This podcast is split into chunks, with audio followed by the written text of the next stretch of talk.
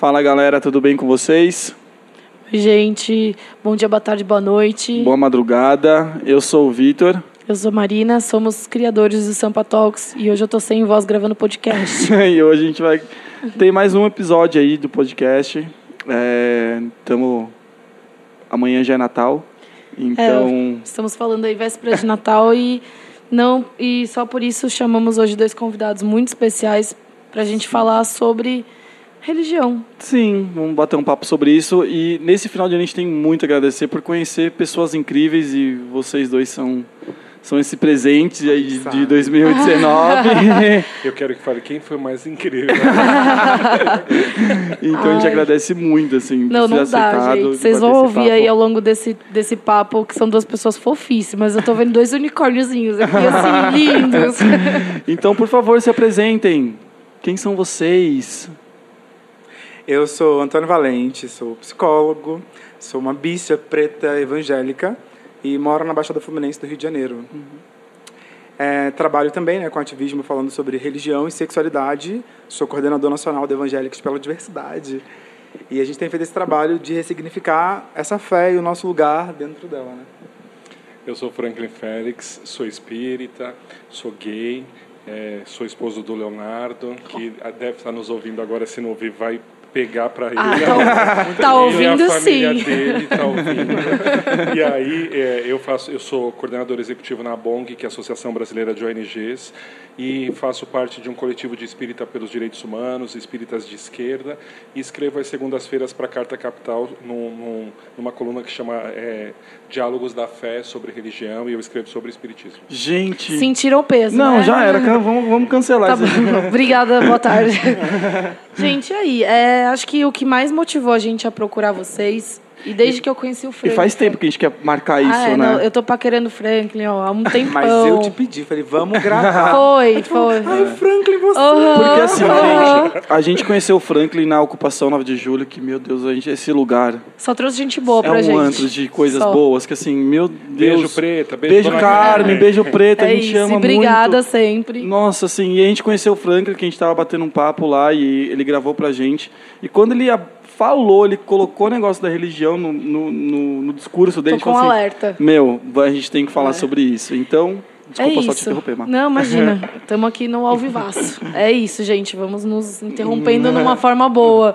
É, e aí a gente chamou vocês porque, cara, é a contradição do mundo atual, né? Hoje a gente vê os evangélicos, os espíritas nem tanto, porém um pouco também, não minimizando, mas é que o evangélico é o boom da história. A gente vê como os grandes vilões. Eu até mesma tenho as minhas questões em- em com a questão religião, né? A gente sabe historicamente falando que foi uma forma de segurar a galera que foi criada a, a, a religião cristã.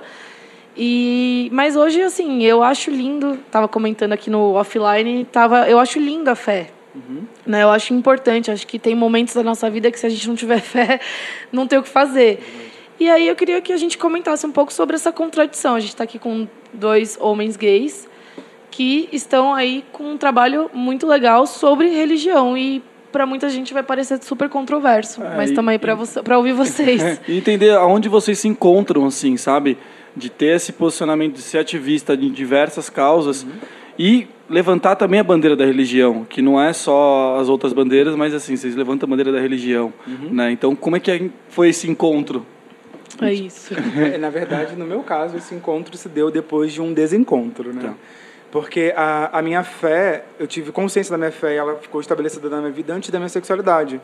Porque mi- minha mãe começou a ir para a igreja, eu tinha uns 11 anos, então eu já estava seguindo uma fé que fazia sentido para mim e a minha sexualidade ainda estava se desenvolvendo. E aí, com uns 14, 15 anos, eu comecei a perceber, tipo, opa, hétero eu não sou. e aí, como é que faz? Porque é, sempre ficou muito claro para mim que para pessoas que, que eram homossexuais ou tipo da comunidade LGBT de modo geral, não tinha muita opção. Ou você fazia algo para deixar de ser gay, ou você seguia sua fé. As duas coisas não podiam caminhar. E eu tentei. Eu fiz terapia reversiva. A igreja me arrumou um espaço. Reversiva de ser pra- gay? É, para poder, tipo. Cura, A cura gay. A cura A cura gay. Gente. E eu fiz terapia reversiva dos meus 15, dos meus 15 até os meus 18 anos. Fazendo acompanhamento e eles tentando é, amenizar tudo que eu sentia. Tava na puberdade, então, tipo, gente, como é que vocês vão fazer isso? Porque eu saía, o negócio era na praia de Botafogo, você imagina, eu saía do, das reuniões e dava de cara com um monte de homem correndo de sunga na praia. Eu queria morrer, porque era muito cruel pra mim, tipo, ter que ficar me negando e negando os meus desejos Sim, com por conta da certeza. fé. E aí eu fiz jejum a beça, orei a beça, fui para vários montes, e eu sempre tive muita clareza sobre isso, então eu pedia para as pessoas, tipo, ora por mim, porque eu não quero ser assim, e tal. E eu tentei me negar de todos os jeitos, até que eu vi que não era possível. Eu conversei com o pastor, tipo, olha, eu tô fazendo isso há três anos e não tá surtindo efeito, o que, que a gente faz? Aí ele falou, ah, eu te deixo à vontade para você procurar um lugar que você se sinta confortável. E aí foi nesse momento que eu tive o rompimento da minha fé por conta da minha sexualidade. Mas ele falou de boa assim? Ele. Não foi de boa, assim. É porque eu sou muito afrontosa, né? Eu falei, pastor, olha só, tô precisando conversar com você. Eu, tipo, enco- encostei ele na parede num domingo. Falei assim, quero conversar com você. O senhor tá muito preocupado com obra, mas assim, quem cuida de obra é pedreiro, você é pastor. Será que a gente pode trocar uma ideia? Ah, vem aqui tal dia. Eu fui nesse dia. Como ele sabia que eu viria com muitos argumentos, ele já me deixou livre para seguir o meu caminho. Só que assim, tudo, aquele, tudo que eu não queria estar naquele momento era livre, porque eu estava completamente perdido. E aí eu fui caminhando para um lugar muito distante do que eu achava que era tipo, que fazia sentido para mim espiritualmente falando. Então eu me foram anos assim completamente perdidos, assim que eu não sabia o que fazer e que eu sentia falta de, de, de comunhar, de ter a galera da, da igreja e tal, e não tinha nada disso. E todo mundo que era da igreja se afastou de mim naquele momento, porque eles entenderam tipo, ah, o Antônio agora é gay, então não tem como a gente caminhar junto, né? Porque tipo a a luz não se mistura com as trevas. Adoro a treva. Tamo junto. Ó, é, é interessante ouvir o Antônio, porque as nossas histórias, embora em contextos diferentes, mas é, a dimensão subjetiva da fé, Antônio, me fez é, ouvir você com muito cuidado, porque é, dentro da doutrina espírita a gente não ouve. é, é, enfaticamente que não é correto, mas há, há- há, por exemplo, é, alguns espíritas é, que acabam assumindo algumas fileiras e ficam famosos e tal, isso é, acaba sendo muito prejudicial para a doutrina espírita, que é, dizia que era é, resgate de vida passada, que nós tínhamos que canalizar e sublimar a energia sexual, que tudo bem você ser gay, mas você não podia viver a sua homossexualidade. Então, tinha é, alguns. Com... Eu, eu cresci nesse meio, né? Então, tudo bem ser gay, mas você não pode. Pecar, entendeu? A gente não acredita em pecado, né? Mas popularmente a gente, você não pode fazer o ato sexual com outras pessoas, com outros homens. Isso também para mim foi dilema ético e religioso, espiritual, porque ao passo que eu caminhava e ia tomando dimensão de quem eu sou e, e os meus desejos iam aflorando também por volta dos 14 anos e tal, ah, é, ia ficando muito cruel porque é, tinha os olhares das pessoas. Um dia eu entrei para uma excursão, a gente estava indo lá para uma caravana visitar o Chico Xavier em Minas Gerais. Você chegou a vê-lo? Sim, sim. A minha infância inteira foi indo ver Chico Xavier, pegar na mãozinha dele e tal. Nossa, tô chocada. E aí, Eu a gente, a gente, quando eu entrei no ônibus, duas mulheres adultas, entendeu? Mãe de filhos da minha idade, de filhas, uma cutucou a outra e falou assim: Olha aí, esse é o cara que eu te falei. E fez aquele gesto com a mão de desmunhecar, né? Gente. Aquilo, imagina, você está se formando, você não sabe ao certo o que é, mas as- os adultos religiosos já sabem, né? Então, Uhum. eles te colocam na caixinha dele, na caixinha do preconceito, na caixinha da, da segregação. É, eu, eu, o Espiritismo é uma religião razoavelmente jovem em comparação com outras comunidades de fé, em relação ao, aos evangélicos, ao protestantismo. A gente tem um pouco mais de 200 anos, e aí é, é, eu devo muito, muito mesmo de quem eu sou ao espiritismo, entendeu? É, ter sido criado dentro da doutrina espírita, mas aí quando você cresce, vai tomando é, algumas, é, tendo algumas leituras diferentes de mundo, você percebe o quanto que todas as religiões, as religiões não, porque eu não acho que é o protestantismo que é cruel, as interpretações das pessoas, né? É. o quanto que as pessoas são, São cruéis. É o muito fã-clube, né? É. É o Jesus é legal, o problema é o fã-clube. né? Exatamente, Aham. exatamente. Sim. Porque é, é muito foda. Eu cresci, minha vida inteira foi no colégio católico. Então eu cre- estudei até meu terceiro colegial no colégio católico. Então minha, sempre passei. Fiz catequese, fiz crisma, fiz tudo possível. E aguentava as padres, é louco. Olhando, as padres. E aí era, começou a me dar muito um nó depois na, na minha cabeça essa questão, porque tudo, tudo, resumindo, tudo o que é falado é, é sobre amor. Sim, total. Se é para ser sobre amor, por que, que tem um discurso tão Estranho. É, naquela já, é, sim, isso depois a gente vai Estranho, entendendo que sim, é misógino, é. homofóbico, é racista e tudo mais. Mas é, é estranho esse discurso, você fala, porra, é, tá falando o tempo inteiro de amar o próximo, de acolher e de entender. E tem a questão, tipo, contar só um parênteses aqui, uma história muito doida, que eu tenho um tio lá no Rio, minha família é toda do Rio, acho que a gente falou sobre isso. Isso. E ele sofreu um acidente muito, muito grave, assim, de bicicleta, descendo ali a... As, as estradinhas do Cristo. Aham. Ele anda sempre de bike lá, sofreu um acidente horrível, horrível. Caiu de cabeça, ficou em coma, não sei o quê. E aí a gente, por, um, por uns, nos primeiros dias, não falou nada, só para algumas pessoas.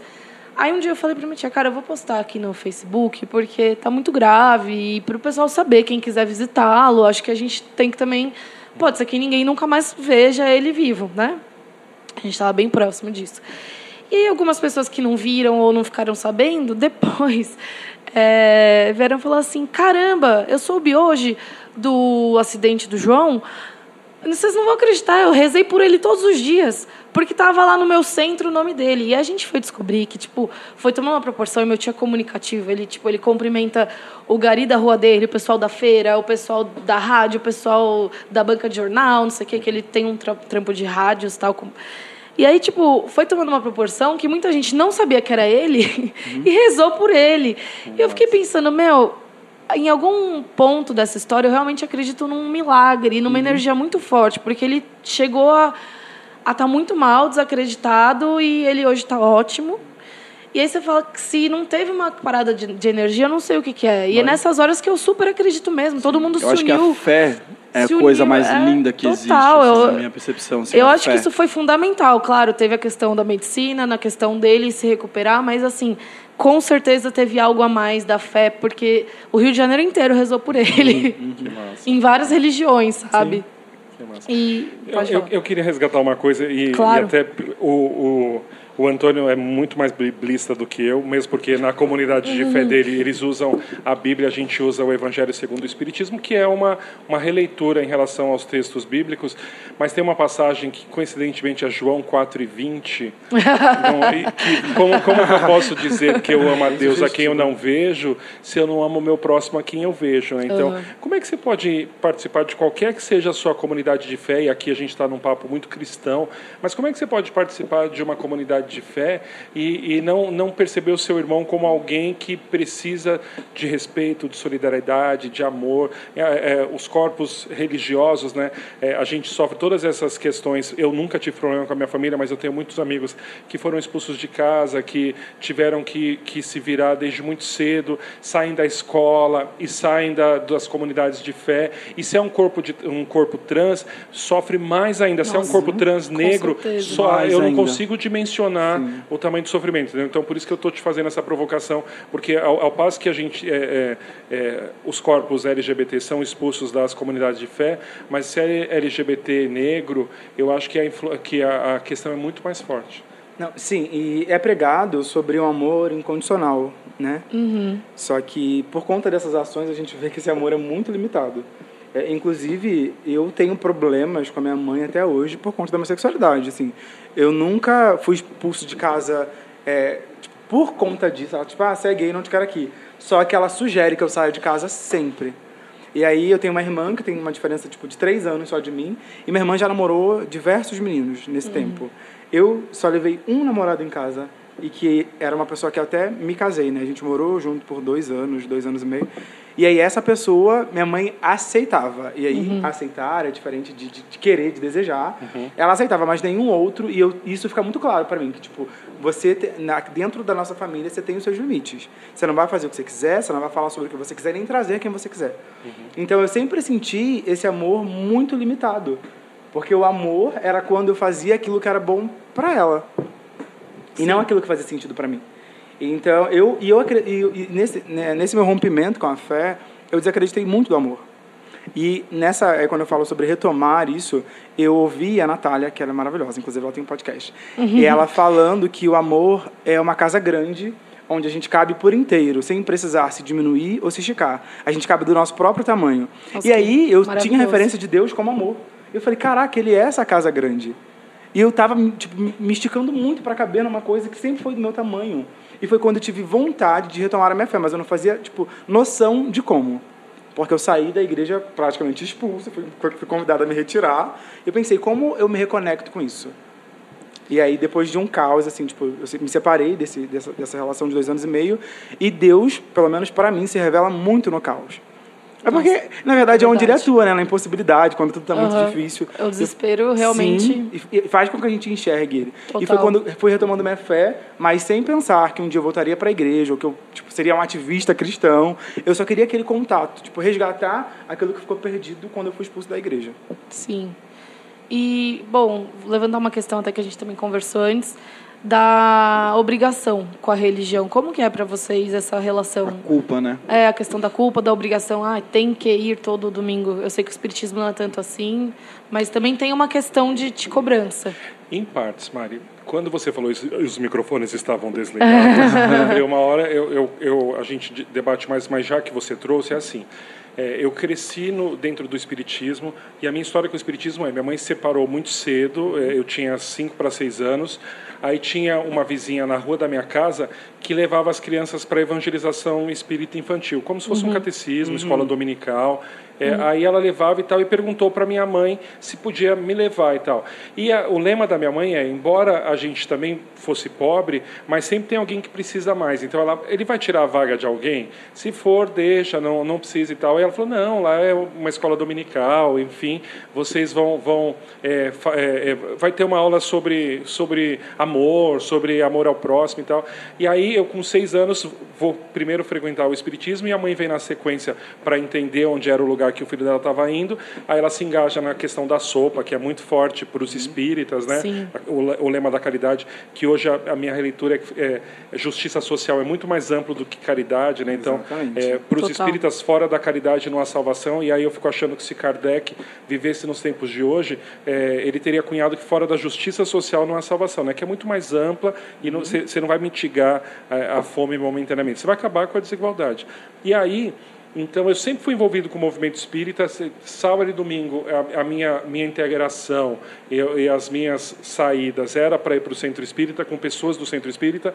E aí cresci, fui trabalhar em mocidade e tal. E aí, é, então, eu, a gente tinha uma certa obrigação de estar lá frequentando todos os finais de semana, entendeu? Então, é, é, se você não fosse, aí a culpa cristã que a gente trouxe à tona era muito forte, né? Então, foi para boate, ferver e não foi no outro dia para o centro espírita os espíritos vão te cobrar por isso, entendeu? Então, Eles estão te vendo, é, cuidado. Não adianta comprar, você é grandona, não adianta. Então tem um lance, tem um lance. É, eu, eu, eu, é, e de novo, a doutrina espírita é, é, ajudou a ser quem eu sou hoje, entendeu? Uhum. Mas as interpretações e como que as pessoas fazem para criar a, a, culpa, né? E aí você, é mais cruel ainda, eu acho que o espiritismo é mais cruel ainda do que outras religiões, porque embora a gente não acredite no, no fogo eterno, no inferno, uhum. mas se, se você fez alguma coisa na sua vida, você está fudido que você vai demorar mais cinco encarnações para é, você pagar. Exato, é. aquele papelzinho que eu joguei no chão sem é, querer. Ó. exatamente. Então a graça não, não tem graça. Deus não vai te perdoar, não, querido, vai perdoar, mas você vai ter que. É. Então depende. Mas na claro que não é assim. Você vê um papel no chão é. você Quase isso. Mas então só para a gente pensar como é que as, as comunidades de fé elas também se apropriam da, da culpa cristã para poder fazer os sujeitos serem mais é, é, é amedrontados, né? que a gente uhum. faça as coisas por medo. Não, eu acredito e muito nessa influência que que a igreja tem. Licença, gente, eu vou pegar uma cerveja pro convidado. pra mim só vinho, porque Jesus bebia vinho. Você tá bebendo cerveja, Antônio? É... cerveja, com homens. É... Mas se Jesus viesse hoje, eu acho que ele também beberia cerveja, sabia? Olha, e, Eu é pensei que você ia falar transar com homens também. Pode ser, pode também, ser, né? Pode ser. Quem falou foi o Vitor, o débito é ele que vai voltar, ele que vai voltar a cinco encarnações. Volta a cinco casas. Sabe o que é louco? Eu acredito muito nesse lance da culpa cristã e ela me perseguiu perseguiu por muito tempo, como eu falei. Eu saí da igreja com 18 para 19 anos e fui conseguir ter meu primeiro relacionamento, tipo, relação sexual com um homem com 21. Porque eu tinha certeza que a primeira vez que eu transasse eu ia pegar AIDS. Eu falei, não. Nossa, não gente. Não posso, é sério. E era muito. Eu tinha essa certeza. A primeira vez que eu transei. Rapidinho, antes de terminar. Isso era que ano? Ah, eu não sou, sou de humanas, né? Eu tô com 27. Seis anos atrás. Olha isso. Não, eu só queria É, não, enfatizar é. isso. Parece porque, que a gente assim, tá falando de tipo, 50 anos Exato, atrás, tipo, anos 50, sabe? Não, Não, seis anos seis atrás. anos atrás. Desculpa. E aí eu ficava com medo. E a primeira vez que eu transei com um garoto que eu tava, tipo, de romancezinho, eu falei, cara, tem que te contar uma coisa. Ele falou que eu falei, eu tô com AIDS. Mentira. Você que falou isso? Juro por Deus. Antônio, mas a gente transou de camisinha. Eu falei, mas eu tô com AIDS, tenho certeza disso. Eu falei, não vou fazer exame porque eu vou ver que eu tô, eu não quero. Eu fiquei, tipo, péssimo. E meu psicológico, por conta dessa cura gay, já tava todo fudido. E, era, e aquilo, eu falei, ai meu Deus, agora eu vou morrer, vou morrer novinho e tal. Mas é, existe uma outra função da igreja que talvez vocês, do lugar que vocês falam, vocês não compreendam, que é, eu, além de ser gay, eu sou preto. E dentro das periferias, a igreja é muito, muito forte. Ah, é verdade. Isso é uma, entanto, um ótimo ponto. A religião mais preta do Brasil é a religião cristã, a igreja evangélica. Porque eles atuam aonde o Estado não chega. Com certeza. Então, por exemplo, para vocês faz, faz sentido tipo, ir pra rua e, e lutar pelos nossos direitos. A gente que é preto favelado, a gente só quer descansar. Só- Sim, E a igreja é esse lugar de descanso. É. E aí fala sobre esperança. Para além de todas essas coisas ruins, ela fala sobre esperança. Então, pra gente que tá cansado de lutar, a gente só quer descansar. Então já não é mais uma obrigação, é, é um refúgio. Sabe? Então, eu não, eu, ir à igreja, tipo, frequentemente, para mim não era um problema. O problema se dava em outras coisas. Mas estar ali, para mim, era como se eu pudesse encontrar um lugar de paz. E eu falei sobre isso no, no Sampa, na quarta-feira passada, que é, eu, tipo, o meu pai, no caso, o marido que minha mãe teve depois que ela engravidou de mim, porque meu pai se separou dela na gravidez, era um cara traficante. E aí eu tenho, tipo, um irmão que morreu esquartejado com 17 anos. Eu não sei qual seria o meu destino se não fosse a igreja. É verdade. Então, eu, eu não tive possibilidades. A igreja chegou na minha vida antes do Estado, antes do conhecimento, antes do acesso. Então, eu fui salvo pela igreja. Então, por isso que eu sou grato, mesmo entendendo todas as complicações que ela tem. Na vida de uma pessoa preta e favelada, ela atua de outro modo. Nossa, tô no chão. é Você tem mil por cento razão. Assim, é um- foi uma aula. Um, dois minutos, você falou? Uma aula. Mais que a vida inteira. O, o mote, o, Antônio, de que somos, seremos resistência, meus amigos do movimento falam, meu amor, a gente já está resistindo desde quando a gente Exatamente. existe, viu? Eu, cara, só quero que vocês vão pra rua, lutem e eu saio depois postando no Instagram. Eu não vou na rua, porque eu sou preto. E se tem um policial, eu sou o alvo dele. Você acha que eu vou botar minha cara pra. Gente, me desculpa. Tipo, É sério, eu já entrei em muito conflito por conta disso. Ah, você não é Lula livre? Gente, eu não quero saber de nada disso. Eu só quero ter um pouco de paz, porque pra mim a luta é o tempo todo, independente de quem tá na, na presidência. Porque, independente do governo, pra mim a vida nunca vai ser fácil. Então, assim, eu tô um pouco me fudendo se é Lula, se é Bolsonaro. Tipo, obviamente, Bolsonaro é péssimo. Mas, pra mim é indiferente, sabe? Porque a esquerda, e eu acho muito problemática, inclusive, é a esquerda branca, sobretudo, não me representa em várias coisas. Obviamente, tem muita coisa que eu gosto, mas assim, eu continuo sendo um preto favelado. Então, hum, eu prefiro fugir um pouco desse lugar, sabe? De, de ter que lutar, de ter que resistir. Inclusive, quando a gente se conheceu, eu falei sobre isso. Que existe uma glamorização da força, da resistência, que pra mim é péssimo. Eu não quero ter que resistir, eu não quero ter que ser forte, quero só, tipo, relaxar, mas eu não tenho opção. Eu tô o tempo todo lutando. Eu não escolhi, eu, tipo, eu não escolhi ser ativista. Eu não escolhi ser militante. Eu fui jogado nisso. Era isso ou eu não sobrevivia, sabe? De fato. E, bom, eu tô até, tô até confusa Nossa. depois. A cara Não, da vida foi- melhor. é, tipo, foi maravilhoso. Ah, eu queria que vocês falassem um pouco sobre como que é a, a relação do grupo de vocês, né? Porque vocês dois têm grupos da, religiosos que estão mais focados na, no que vocês precisam, né? Tipo, tirando um pouco agora da questão da culpa e da de tudo que a gente acha que a igreja é ruim, como que Como funciona? que acolhe também, né? Como, Como que vocês que- fazem esse exatamente. acolhimento, que eu acho que é... Como que ela pode ser acolhedora, exatamente. Além da questão que você já falou da sobrevivência, né? No grupo que você está hoje. Sim. É, no meu entendimento, as comunidades de fé têm passado por um período muito contraditório, muito cruel, desde do, de meados de 2014, com o golpe contra a presidenta Dilma, com a, o segundo eleição dela, depois com o golpe contra ela. E aí, é, então, desde 2014, ou seja, tem uns cinco anos que as comunidades de fé é, têm, aliás, as pessoas que frequentam as comunidades de fé têm revelado os seus lados mais absurdos, horrorosos e cruéis. Né? Então, é, para mim, a adesão da comunidade espírita ao bolsonarismo foi um, uma- um fator é, decisivo para eu não querer estar perto de determinadas pessoas. Entendeu? Foi assim que virei ateu, tá? Que É, essas- graças a Deus. Né? Ateu, graças a Deus. Ateu, graças a Deus. E aí a gente, a gente é, encampar esse discurso de desamor, um discurso racista, um discurso sexista, um discurso LGBTfóbico dentro do espiritismo, para mim foi um divisor de águas. E aí a gente começou a pensar esse movimento espírita mais progressista, é, mais libertador, mais amoroso, a partir dessas experiências ruins que todos nós tivemos. Então, tem gente pelo Brasil inteiro que todo dia manda algum relato de situações ruins que tiveram dentro dos centros espíritas. E aí, é, o, o, o, o auge para nós foi uma palestrante espírita que se intitulava Doutora. Espírita adora doutor, não sei o quê, título. Ai, e- Coisa de branco, né?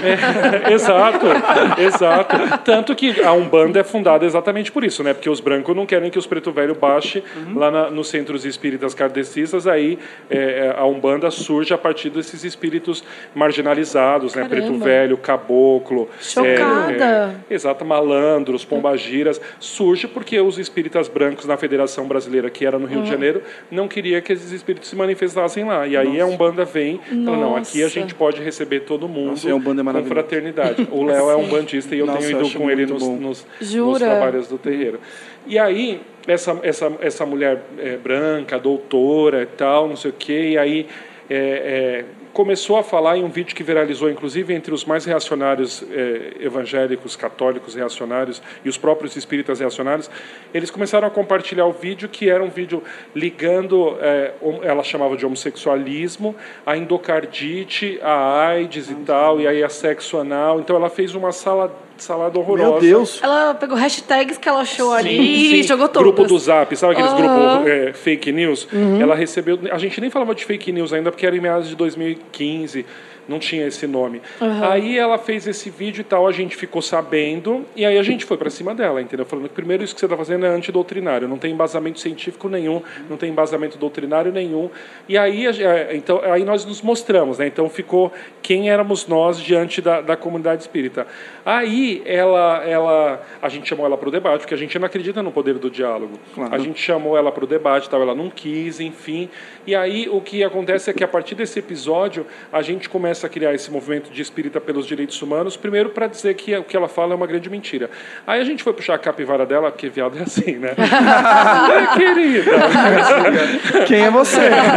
A gente foi puxar a capivara dela e ela não era doutora, é, coisíssima nenhuma, ela não era médica, Gente. ela não tinha terminado a faculdade de filosofia, ela Que- tinha, e ela se Nossa. dizia tudo isso, entendeu? O que não tem problema nenhum você não ter formação, mas para ela tinha porque ela dizia Não, isso e usava Não, dessa titula, né? pseudo-intelectualidade, exatamente. A questão não era muita É, informação, era você falar o quanto titular, você tem, olha, né? sou eu fulano. É. ciclo- é. Gente, E aí, ela, ela, a gente marcou, então, ali em meados de 2015, a gente começa esse movimento, recebendo denúncias de todo o país, e aí, inclusive, do próprio João de Deus, depois que o João de Deus, ele, é, a máscara dele cai, né? ó e quem aí, tá envolvido, né?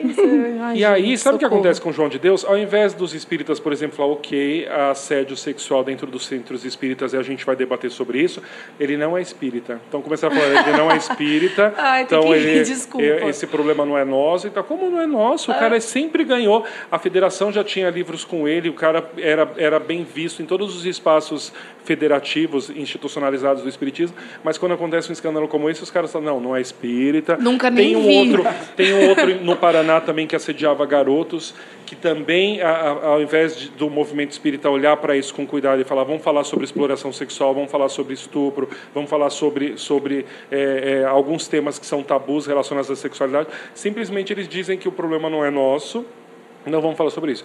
Então, há, há- esse, esse certo conservadorismo de conveniência que a gente chama, Antônio, porque o Espiritismo, quando ele chega no Brasil, ele dá uma flertada com a Igreja Católica para poder não ser perseguido, entendeu? Total. Então, fala, não, não, não, não, nós somos ecumênicos. Eu também sou ecumênico, mas num sentido mais amplo. Mas o que eles falam é, não, não mexe com a gente, que a gente não mexe com vocês e tal. E aí, sabe aquela história do livro que a gente chega no- na casa espírita e coloca para as vibrações? Sim, sim. Aquilo era para a gente ser fichado. Aqueles livros registros surgiram para a polícia saber o que era feito dentro dos centros espíritas, para saber quem eram as pessoas que frequentavam. E depois Gente. virou, ah, é um livro de vibração. Aham, já que está escrito, nós ora por vocês. É. Mas Não. foi, foi para puxar as, as pessoas. Eu amei, tipo, você chega lá e meu vizinho que tá doente, vai escrever o nome dele aqui. O Vai cara ser nem sabe o que tá acontecendo. Vai ser perseguido também. Eu nem fui lá. O cara Nem nem sabia, né? E aí, é, então, esse, esse conservadorismo por conveniência agora é, é mais forte com, com essa onda reacionária e conservadora. É, alguns espíritas de renome encampam o discurso da ideologia de gênero, a gente também é contra a ideologia de gênero, contra a escola sem partido, o que é um grandíssimo absurdo, porque o espiritismo sempre foi progressista, sempre falou sobre fertilização in vitro quando ninguém falava, falava sobre, sobre adoção por casais homoafetivos quando ninguém falava, entendeu? E aí agora recua para dizer assim, ó, não mexe com a gente que a gente está junto, entendeu? Então, tudo bem vocês queimarem terreiro de candomblé, tudo bem vocês perseguirem é, pessoas de religiões de matriz africana na rua da pedrada, mas a gente é, é próximo, então não mexe com a gente. Para vocês entenderem gente como tá que é a contradição né? dentro do movimento espírita. Caramba, e aí com tudo isso você, você, tipo, toma um partido de fazer algo para colher essas pessoas que, que, que entendem, que falam, puta, tá errado, mas para onde que eu vou agora? A pergunta era essa, né? Eu esqueci. você nem vai me ajudar, né, Antônio? Bicha, você não respondeu. Sim, aí a gente tem esse a gente fez um encontro agora em outubro de espíritas de esquerda é, em Salvador. A gente tem um grupo aqui no Carandiru, em São Paulo, no, no bairro do Carandiru, também com espíritas progressistas. E a gente tem mapeado centros espíritas que são mais inclusivos, que não, Legal. Ah, não. Eu vão falar, um, inclusive, por exemplo, que, o, que o, o outro lá é Messias, por exemplo, entendeu? Então, Mas socorro, não gente. vão não vão falar isso no centro espírita. Mas a gente Socorro. acolhe e aí tem sido é, é, utiliz... nós temos utilizado os espaços virtuais para trazer essas pessoas, para convidar Uhum. e indicar para outros centros por aí. É, porque antes do Antônio responder, é, eu acho foda isso de você também falar, ah, eu preciso sair porque tem coisa. Falar uma coisa muito pessoal, mas é que pra mim não é uma opção, entendeu? Eu tenho muita ligação, minha família toda é espírita. E muita coisa eu mesma bloqueio que eu morro de medo. De verdade, eu sou espírita, mas eu morro de medo. De espírito? De espírito. E se eu te falar que tem um ao seu lado agora? Ai, fala que é cerveja. Quer uma cervejinha? Só não me cutuca, por favor, que eu tenho medo. Mas acontece que, tipo, é, é, involuntariamente eu vejo muita coisa por sonho, tenho muito pressentimento de coisas. Enfim, eu acho que eu sou bem ligada a isso, então não é uma opção, mas ao mesmo tempo, tipo, me brocha muito pensar, ah, então tá, eu tô muito sobrecarregada com coisas do espiritismo. Eu vou lá no centro para eu me concentrar, não sei o quê. Aí chega lá vai falar que o dito cujo é Messias, não sei o quê. Ai, a gente aqui é contra as gays, tipo, desculpa, não vai dar, entendeu? Aí eu vou ficar mais sobrecarregada. Então, é bom ter esse trabalho porque para mim é muito importante a minha religião.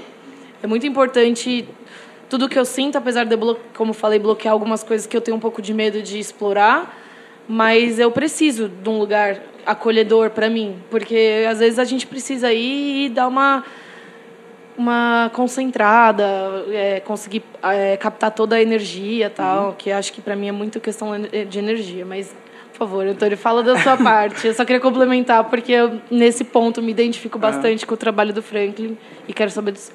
Então, e aí nesse momento de reencontro, né, depois que eu passei por esse caos onde eu percebi que Deus ainda tipo, me olhava, ainda queria se relacionar comigo, que eu não era rejeitado como as pessoas diziam que, que eu era, eu entrei no Instagram e conheci o Instagram do Evangélicos pela Diversidade, que é o grupo que eu sou coordenador nacional hoje.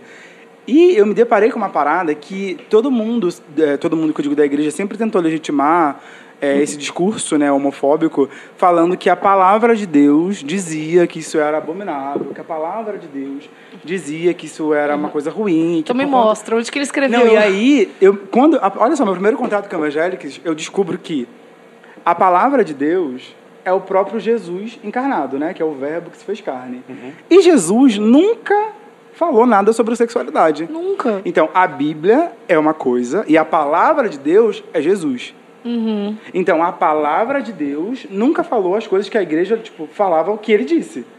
E eu falei, cara, peraí, então, tá tudo errado. Sim. E aí depois eu fui estudando tudo que o Evangelics tinha no, no Instagram deles a respeito de teologia, e eu fui vendo que fazia sentido ainda professar aquela fé e tentar seguir aquele caminho.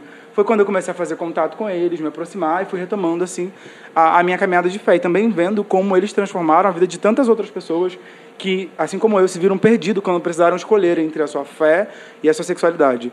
E eu falei, não, então assim, eu acho que eu, eu, eu li essa Bíblia a partir de outras perspectivas e de outros olhos e agora o movimento que eu faço não é ver, é, não é tentar encontrar o meu lugar na Bíblia, mas é encontrar o lugar que a Bíblia tem na minha vida. Nossa, Então, quando eu mudei esse movimento, tudo começou a fazer sentido. Eu parei de tentar me encaixar. As pessoas falam, ah, mas é verdade. Tipo, as pessoas que ainda estão passando por esse processo de aceitação, que Jonatas e Davi tinham casa, não sei o que, não sei o que. lá. Gente, olha só. Se não tiver nenhuma, nenhum gay explícito na Bíblia, não me importa, eu continuo sendo crente. Eu não preciso hoje de uma história de um outro gay para poder me legitimar, porque eu sei que a minha fé é real. E eu sei que a relação que eu tenho com Deus também é. Então eu já passei dessa fase. Quero nem saber de Davi, de Sim. Jonatas. Apesar- Mas elas tinham. Mas tinha. Fala, menina. Elas tinham, assim. Pode ser, mas não muda, sabe? Eu entendo, eu entendo, eu tô brincando, eu entendo super. Porque também, é, a partir dos livros sagrados, é, as pessoas é, legitimam ou excluem, né? Então, é, usa-se as interpretações bíblicas para fazer os, as piores atrocidades. E aí, é, dentro do Espiritismo também usa-se alguns...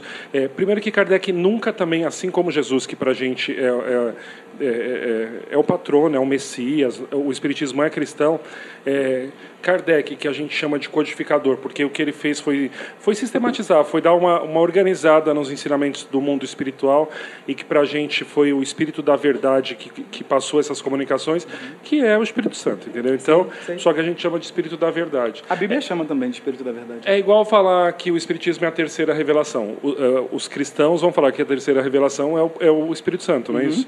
Então, e aí, para os espíritas, é o Espiritismo. Então, nós somos a terceira revelação, Então, essa- querida.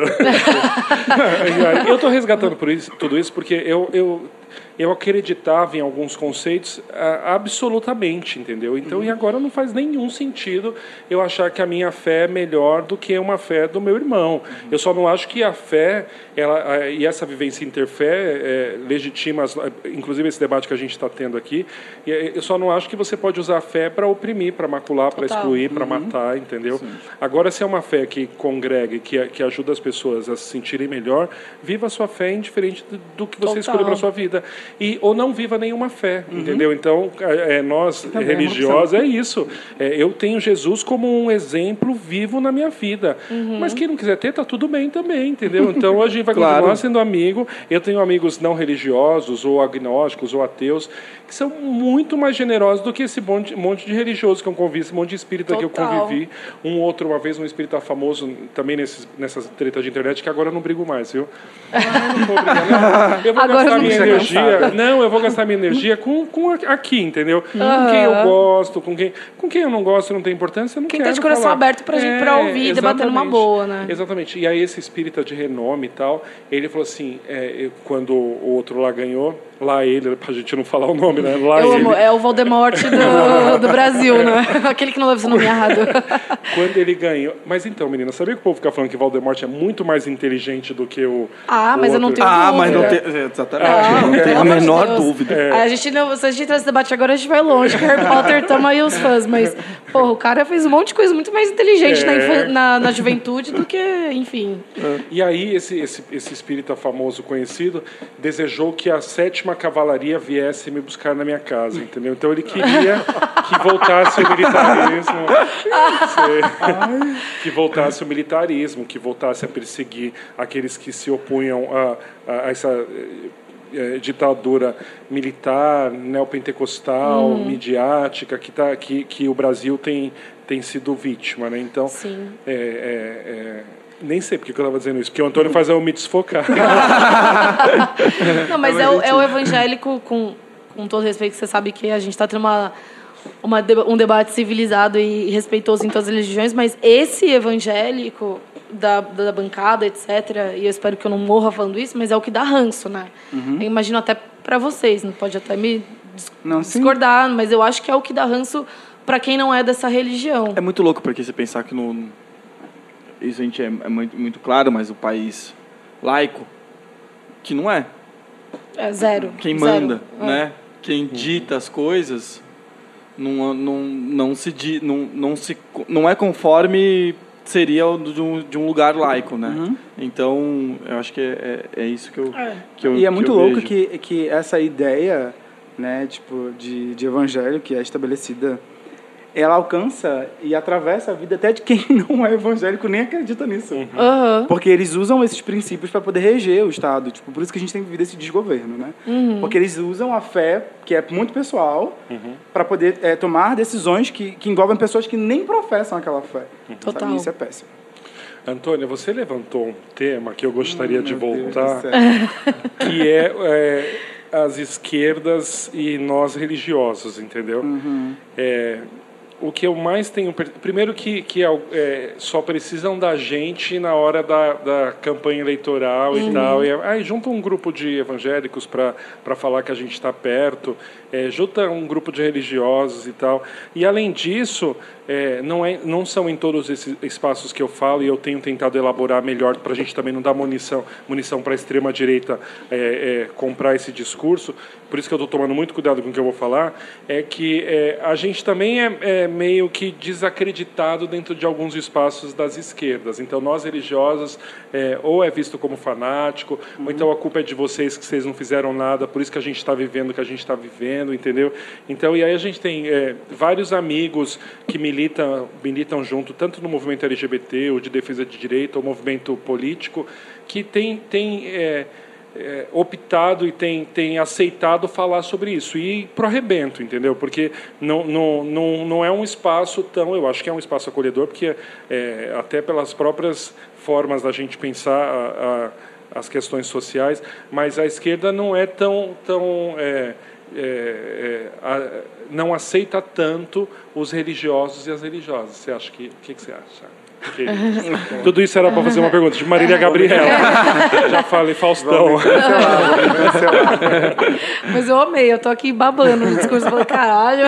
Não, mas eu, eu, eu- eu concordo né, que, que a esquerda, que deveria ser progressista, não é tão progressista assim, porque o progresso deles para em diversos, em diversos passos. E, cara, eu tenho repensado muito eh, esse meu posicionamento político. Assim, na verdade, eu nem queria ter um posicionamento político, né? Mas tenho repensado muito, porque eu sempre me senti contemplado pela esquerda até eu entender eh, qual era a forma que eu servia para a esquerda. Tipo, que o meu corpo, enquanto tipo, preto, favelado e homossexual, servia para a esquerda.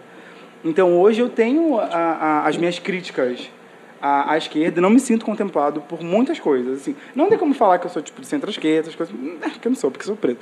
Mas eu tenho repensado muito, assim, eu não me sinto contemplado pela esquerda na sua totalidade. As De críticas verdade. são muito duras, né, à religião.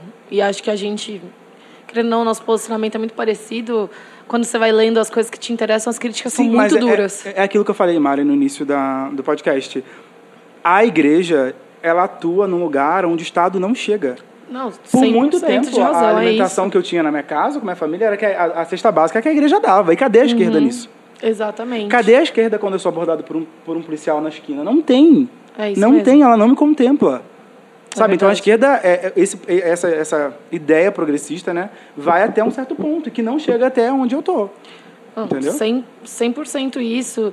E, e é foda mesmo você pegar depois e ler que, tipo, todo mundo é super contra.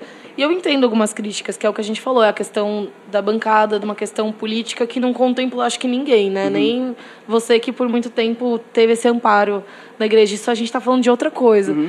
Tanto que o Vitor falou sobre ter crescido em colégio religioso, eu também estudei em colégio católico. E eu falo que, assim, os que eu estudei, eu estudei em dois católicos.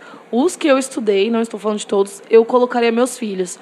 Porque me fizeram uma pessoa de coração de amor, sabe? Tipo, era tudo pensando, você não tem, você tem hoje tal coisa, mas tem que olhar para tantas pessoas que não têm isso. Como que a gente pode trabalhar? Sempre foi muito pelo social. Ah, eu vou até fazer, desculpa o jabá, mas é, um deles foi o São Luís. Eu acho, e eu já ouvi críticas muito ruins que eu sou contra sobre questão de homossexuais, que rolava de um determinado professor de religião que já fez comentários ruins e podemos repensar, mas de uma forma geral, pelo social, foi um colégio que assim, eu eu aplaudo mesmo. Eu aprendi muita coisa, muita coisa do que do que vivi depois com o Sampa tal, foi pela questão do amor que eles passavam, de você enxergar você e o próximo, Sim. respeito quem ele é, o que ele precisa, como a gente pode se ajudar. Então, eu, é, me incomoda um pouco também as críticas duras, porque tem um lado muito, muito acolhedor e importante. Isso porque, assim, a minha vida não tem nada a ver com a sua. E para você, então, o acolhimento é, sei lá, não tenho nem o que te dizer. é muito grande, é a sua vida. E é isso que. Está aí com o microfonezinho querendo perguntar. Vai. Gente, é, me deu até branco agora do que eu ia perguntar pra vocês. Não, que eu ia perguntar alguma coisa da questão do acolhimento mesmo. Ah, lembrei. Bom, hoje é Natal, véspera de Natal. Sim. E queria saber a relação, é, aproveitando que a gente está falando de religião, é isso, religião e família hoje. Qual a importância desse dia para vocês? Porque ano passado dividiu bastante, né? Isso, né? É, no ano passado, se a gente pudesse, não passava com a família. Ano passado teve uma coisa de, né? de intolerância muito grande. É, minha família também. É, então. E aí eu tenho uma, uma avó que faleceu em 2017, que ela não gostava muito de Natal, não. Porque ela falava que hum, ela tinha perdido um filho, é, anos, nem era nem nascido, mas foi numa confusão de um bar. E, e aí Natal sempre remetia muito família e família não não estava completa como como um todo e, e a desigualdade é, é enorme. Então, enquanto a gente está rindo e conversando e tem gente, sabe? Então, ela, ela tinha essa preocupação. Mas, mas eu acho que, que aí eu acho que se encontra nessa questão da religião, a, a, questão da, do, do amor ao próximo, sabe? É, então, eu acho que é, que é muito legal, assim, vocês puderem falar pelo lado de vocês, Ah. o que vocês sentem nesse momento também, com toda essa história do ano passado ser difícil, com, com a intolerância, com o discurso E vivência de família, né? Vocês Exatamente. tiveram várias Ah. batalhas dentro da família, que eu imagino que não seja fácil. Ó, eu tenho a alegria de ter uma família incrível, é, minha mãe, meus irmãos, meus sobrinhos, é, incríveis, incríveis. Sempre foi uma família muito legal com seus conflitos, mas nunca uma família que encampou discursos como o, o pregado pelo pelo que está na presidência da República hoje. É, o único que, que queria votar nele é um sobrinho que tem 18 anos. E aí os irmãos dele souberam e me mandaram mensagem: Tio, você não sabe. O Caio quer voltar no outro lado. Eu falei: É mesmo. Aí eles prepararam um, um almoço lá na casa da minha mãe comigo para poder colocar o irmão, para a gente poder confrontar o irmão, falar qual é que é. Você nunca teve essa criação aqui em casa, Zaga? É, não entendi. Porque, exatamente. Sua mãe sempre andou com viado, com travesti, com todo mundo. Seu pai a mesma coisa. Aqui em casa você sempre conheceu os meus namorados. E aí, na casa da, da, da avó, né? Da casa da minha mãe. E agora está com isso. Não, tio, eles estão zoando. Então, eles não estamos, não. Tio, ele quer voltar. Então, eu amei. aí- Eles estão disponíveis para gravar podcast, amei. Aí, por fim, era além de toda a conversa e tal, e era tipo assim, você que sabe, se você fiz, votar nele, aí a gente vai ter que repensar várias coisas. Então, foi meio um medo. É, é, o Natal, para nós espíritas, é, uma, é um período em que a gente acha que a atmosfera terrestre está muito, muito é, é, é, emanada de solidariedade, de amor. Então, é muito comum as pessoas estarem mais solistas para fazerem doação.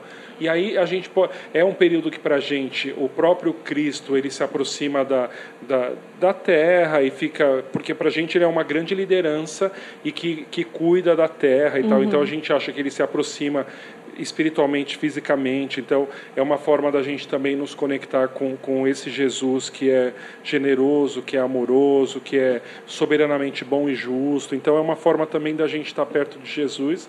E, e aí a gente é, eu tinha falado lá do princípio da caridade, né? E aí falando sobre justiça social, é muito nesse sentido. Não dá para a gente pensar num período de Natal em que você entrega a cesta básica para aplacar a sua sua culpa cristã e, e no final, no resto do ano, você criticar famílias que recebem Bolsa Família, por exemplo. Ai, vi essa Então, postagem, eu não amei, dá, eu dá. amei. É sim. verdade. Nossa, Eu- eu- assino muito embaixo, pelo amor de Eu Deus. fiz, eu fiz um texto para a Carta Capital que chega agora, final de ano, eu posto de novo, que é não adianta você dar- doar sacolinha de Natal e apoiar um governo neoliberal, entendeu? Então não adianta você fazer uma sacolinha Super. com a roupinha, a camiseta. Claro que para criança pobre isso vai fazer uma baita diferença, mas, é, querido, repense as estruturas, né? repense como é que você pode fazer É, não é nem mais. excluir nem, nem- nenhuma coisa assim, mas é vamos pensar no que uma atitude está tendo e a outra não está batendo. Exatamente. E é muito comum ouvir de espíritas, esses mais ortodoxos e conservadores, é, falas contra o Bolsa Família porque está gerando vagabundos e tal. Aí você fala, caraca, você acha que só a sopa que você doa vai, é vai válida, mudar né? a, a, a, a pobreza no país, que, que inclusive tem crescido muito. Uhum. Né? Aqui na região do centro de São Paulo, onde eu moro, a quantidade de pessoas pedindo, a quantidade de cri- crianças que voltaram para a rua. Então, se a fome e a dor não te incomoda enquanto religioso, tem alguma coisa de muito estranho Ai, aí com você. Até né? desculpa, como ser humano. Sim. Não sim. acho que tirando o lugar da religião é, é como ser É que humano. nós religiosos né? somos melhores. Lento. Não, mas é como ser humano. Se isso não te faz mexer ou sair do seu lugar, o que, que vai fazer, sabe? Então, pontuar. Então, pra mim, o Natal sempre foi é, esse, esse momento onde a gente deixa as diferenças de lado por conta de, de algo muito maior. E eu acho que na casa de uma pessoa pobre, o Natal tem uma simbologia muito mais do momento de fartura do que religioso. É verdade. E a gente pode perceber, por exemplo, você olha no Instagram de uma família pobre, é a- a mesa no, no primeiro plano e a família atrás da mesa. É. E numa família de gente rica, é uma mesa com pouquíssimas coisas, todo mundo com uma taça de champanhe como, como primeiro plano. Então, pra gente, é talvez o momento de, de viver algo que a gente não conseguiu viver o ano todo. Então, todo domingo foi frangaçado, mas no Natal vai ter peru. É isso aí. é então, eu verdade. acho que é esse momento de, de possibilidades. Então, o Natal, para mim, é, enquanto família, é um momento de possibilidades, um momento de fazer coisas que não se fez. E por conta dessas coisas, a gente deixa todas as diferenças de lado. E o que importa é só aquele momento mesmo, sabe? Eu acho que não tem. E sendo cristão, acho que não tem muito esse simbolismo do aniversário de Jesus. Eu acho que você é muito mais católico do que evangélico. É verdade. Gente, que lindo. Eu amei esse papo, tanto que eu falei mais também que todo mundo, né? eu tô super envolvida, eu amei. É, Ah, bom, mas é um assunto muito gostoso, assim. Eu Finalmente ficaria- que você falou, né? A gente, Você também estudou em colégio católico, eu também estudei, então tem uma coisa que minha família também sempre teve muito presente. Mas hoje eu repenso muito. Eu amo religião como um todo, assim, de saber, de descobrir, de ir em tal lugar, que eu acho que é isso. É, se hoje, nesse dia, tá te fazendo bem, vai, faz, participa. Amanhã não tá legal, quer conhecer outro lugar, sabe? Sinta permitido também para conhecer outras religiões, para conhecer outros, outros lugares. É- e que pode ser que naquele ano te super né, te complete, pode ser que no ano que vem você vai buscar outra, mas sabe, eu acho que, que em tudo isso é o, é o amor, eu acho que em tudo isso é a gente se colocar no lugar do outro, né, de abraçar o outro e de acolher o outro, então acho que na minha... Ah, eu ficaria mais cinco horas aqui a gente conversando, que, tipo, é um- além de tudo, é um assunto que realmente me interessa, sei lá, historicamente, sabe? Não precisa nem ter a questão da fé. E, mas só que a gente precisa encerrar. Vocês têm alguma consideração a fazer? Eu uma... queria falar, eu Vai. queria falar do amor que lança fora todo medo, né? Então a gente crê incondicionalmente nesse amor que lança fora todo medo e que no princípio era o amor, né? Então é, é, as religiões elas têm, têm sempre algo muito muito positivo, muito legal e como eu falei durante a nossa conversa aqui, são os religiosos e as religiosas que deturpam aquilo de mais sagrado que cada uma das religiões tem. Então, é, para quem nos ouve, né, né, não se afaste das suas comunidades de fé é, porque discordam. Então, procurem uma mais próxima, algum outro espaço que seja acolhedor, que você possa viver sua fé de maneira é, é, integral. Então, é claro que você não vai ficar num espaço que te violente, né? Mas você é, não, não, não necessariamente precisa se afastar da, da comunhão da religião, é, porque você, aquele espaço que você está frequentando é um espaço físico, né? É, é, é um espaço hostil. É, eu acho que a religião ela pode ajudar sim a gente a transformar as questões do mundo. Eu acho que a religião tem um papel social muito forte nas transformações e a gente e só que a gente só consegue fazer essas mudanças estando lá dentro, né? Então, eu acho que eu tenho muito mais vez e voz estando dentro do movimento espírita do que se eu sair e ficar criticando de fora, né? Então, vai ficar mais alguém rancoroso que vai ficar falando mal da religião e dentro eu ainda tenho uma certa escuta, tenho pares e a gente consegue disputar a narrativa a partir da, do espaço da fé. Perfeito. É, eu tenho reivindicado um, um Cristo, né? Que para além de me aceitar, ele me celebra, ele me contempla e ele me dá dignidade de vida e vida em plenitude, como a própria Bíblia diz. Então, assim, eu oro para que Deus é, te liberte dessas amarras e de todo esse subjugamento que, que existe através da igreja e que vocês consigam acessar um Cristo que, que, que é puro, sabe? E que olha para você para além de todas as coisas que, que acham que você é. Então eu só quero que todo mundo seja livre para poder ser quem era e viver e até mesmo exercer a sua fé ou não exercer fé nenhuma, se quiser e que não tenha um peso sobre isso. Então, Feliz Natal para todo mundo. Ah, e agora a gente troca os presentes. Vamos começar, vamos Quase trocar meia-noite, a gente vai agora. trocar os presentes. Não, gente, agora a gente vai tomar o nosso champanhe, tá bom? É, vocês querem divulgar a página de vocês? O trampo coisa? que vocês É. fazem, assim, que é muito importante. Então, por favor. Então, meu nome é Antônio Valente, eu tenho um canal no YouTube chamado Antônio Valente, onde eu falo sobre afetividade. É, e também tem o coletivo, que é o Evangélicos pela Diversidade, que lá vocês vão encontrar todo esse conteúdo teológico, embasado, falando sobre sexualidade e fé. Massa, Frank. É, eu estou em alguns espaços, eh, o Diálogos da Fé na Carta Capital, toda segunda-feira, falando sobre espiritismo, direitos humanos, uma visão mais progressista. Lá também, to, todo dia na semana tem alguém muito legal, então, enquanto evangélico e eva- evangélica, tem a Magali Cunha, o Cláudio, eles escrevem como evangélicos. Aí tem o pai Rodney, que escreve enquanto um can- é, candomblessista. Tem as. Deus abençoe. Exu que abençoa, né? e aí tem, tem as meninas católicas pelo direito de decidir, agir. Enfim, cada dia da semana tem uma pessoa de uma comunidade de fé escrevendo e é muito legal. A ideia é que eh, agora para o próximo ano 2020 a gente transforme isso em pequenos vídeos como esse daqui de debater entre religiosos e religiosas. Então, e, e além do, do Espiritismo e Direitos Humanos, lá na página do Facebook, podem nos acessar, trocar ideia. É, Espíritas de Esquerda também uma página que tem no Facebook e no Instagram. Nos procure e a gente continua trocando ideia por lá. Ah, é muito demais, bom. gente. Mas eu fiquei muito feliz de estar aqui com vocês. Muito também. mesmo. Adorei. Conversar Vocês com o são muito Antônio. lindos, não tá? O Antônio é incrível, já tinha ouvido ele lá na igreja é, anglicana, lá do Reverendo Arthur, uma igre- igre- igreja da rainha, mas é uma igreja inclusiva. É, na igreja, inclusive. mas é uma igreja incrível e tal. e Eu tinha tido a oportunidade de ouvi-lo, mas agora ficar juntinho, o Best. Ele já até me chamou para a casa dele. a ceia da casa dele. Ah, então. gente, vamos, vamos aí curtir o Rio de Janeiro juntos, então. Vamos lá, vamos lá no Rio. Gente, eu quero agradecer muito. Foi muito gostoso conversar com vocês. Estou muito feliz. Eu achei. Acho que é o que eu falei. Poderíamos ficar aqui mais umas duas horas. Foi muito legal. E desejar Feliz Natal para todo mundo. Está ouvindo, principalmente hoje, dia 24. É, que o amor vença sempre, né? Espero que você esteja rodeado de amor, seja com a família, amigos, por alguma condição que não está com a família. E agradecer aí quem está ouvindo. Obrigada a todo mundo. Estou muito feliz. Eu gostei muito desse papo. Nossa, eu gostei muito, sério. É uma coisa que a gente queria fazer. E muito agradecer o Antônio, agradecer o Franklin, agradecer a Marina também, que tá quase, a gente está quase terminando o ano, né? Então foi um ano Verdade. muito bom, muito, muito legal. Então, mais uma vez, a gente agradece de coração. As portas do Sampa estarão sempre abertas. casa de vocês. A casa aqui é de vocês. Vocês podem fazer o que vocês quiserem, porque aqui Uhum. a gente a gente está junto. Muito obrigado, você que está aí ouvindo também. Um Feliz Natal. E é isso, né? Até semana que vem. Até semana que vem. Então, um beijão. É isso, gente. Obrigada. Valeu. Obrigado, obrigado, Vitinho. Posso pôr uma música? Porque eu estava procurando a música Claro, para encerrar. vai. Aham. Põe mais perto aqui do microfone. Ah, Simone, querida. Então tem- é Natal? Eu amo essa música. E agora a gente se abraça.